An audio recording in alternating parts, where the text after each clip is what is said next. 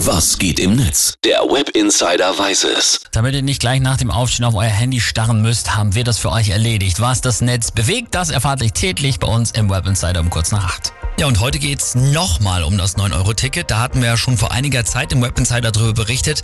Und da ging's dann hauptsächlich ja um die Angst, dass Sylt überrannt werden würde von den 9-Euro-Ticketfahrern. Ich wusste ja, dass das vorkommt. Sehr schön. Die Memes dazu waren auch wirklich zu geil. Ja, absolut. Für sowas wurde das Internet erfunden. Ist so. Genau.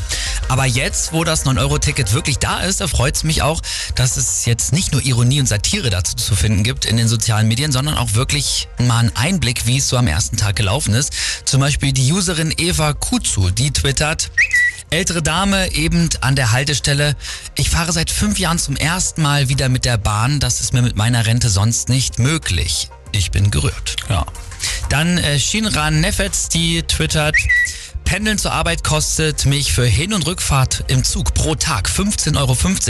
Ab heute zahle ich nur 9 Euro und kann damit einen kompletten Monat fahren und das deutschlandweit.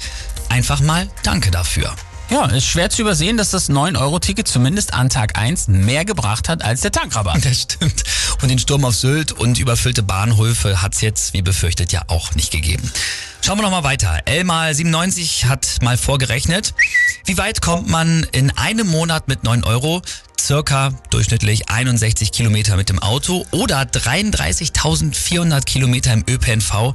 so lang wow. ist nämlich das Streckennetz. Heftig. Streets of Köln twittert noch, der Bus ist nicht mega voll, aber man merkt, es sind dreimal so viele Fahrgäste. Alle haben das 9-Euro-Ticket vorgezeigt. Es gibt also ein klares Interesse an bezahlbaren ÖPNV.